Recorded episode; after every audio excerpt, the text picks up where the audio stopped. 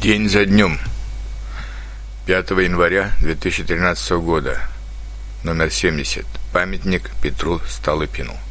В конце прошлого года перед зданием правительства России был открыт памятник Петру Столыпину.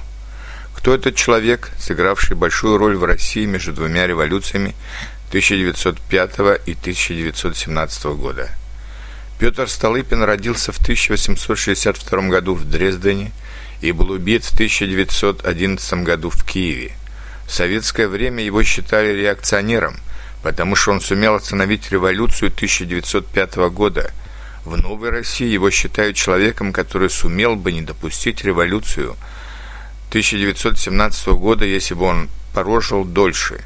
За свою недолгую жизнь Столыпин занимал разные государственные посты.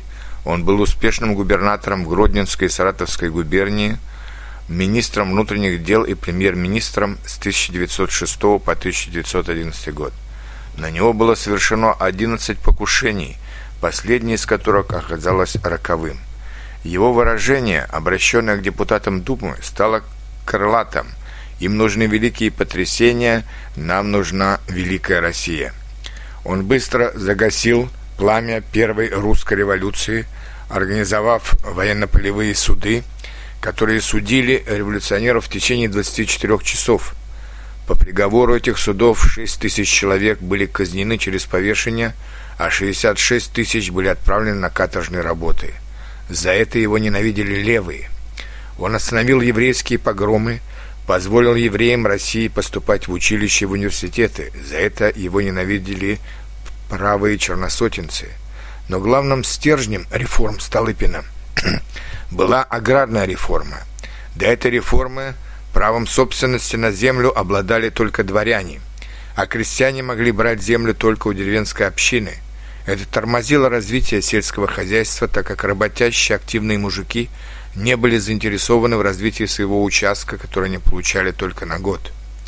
Столыпинская реформа разрешала крестьянам выходить из общины вместе с землей – более того, они могли также купить землю своих обедневших соседей. В результате возник класс кулаков, богатых крестьян. Это привело к быстрому развитию сельского хозяйства, так что Россия уже в 1910 году стала крупным экспортером зерна и мяса. Кроме того, Столыпинская реформа поощряла колонизацию Сибири. Около трех миллионов крестьян переселилась в Сибирь за государственные деньги. Благодаря им Россия сумела сохранить Сибирь в своем составе. Столыпин считал, что если ему дадут 20 лет покоя внутреннего и внешнего, он сумеет совершенно преобразить экономическую и политическую жизнь России, сделав ее самой передовой страной мира. Но у него, к сожалению, было только пять лет.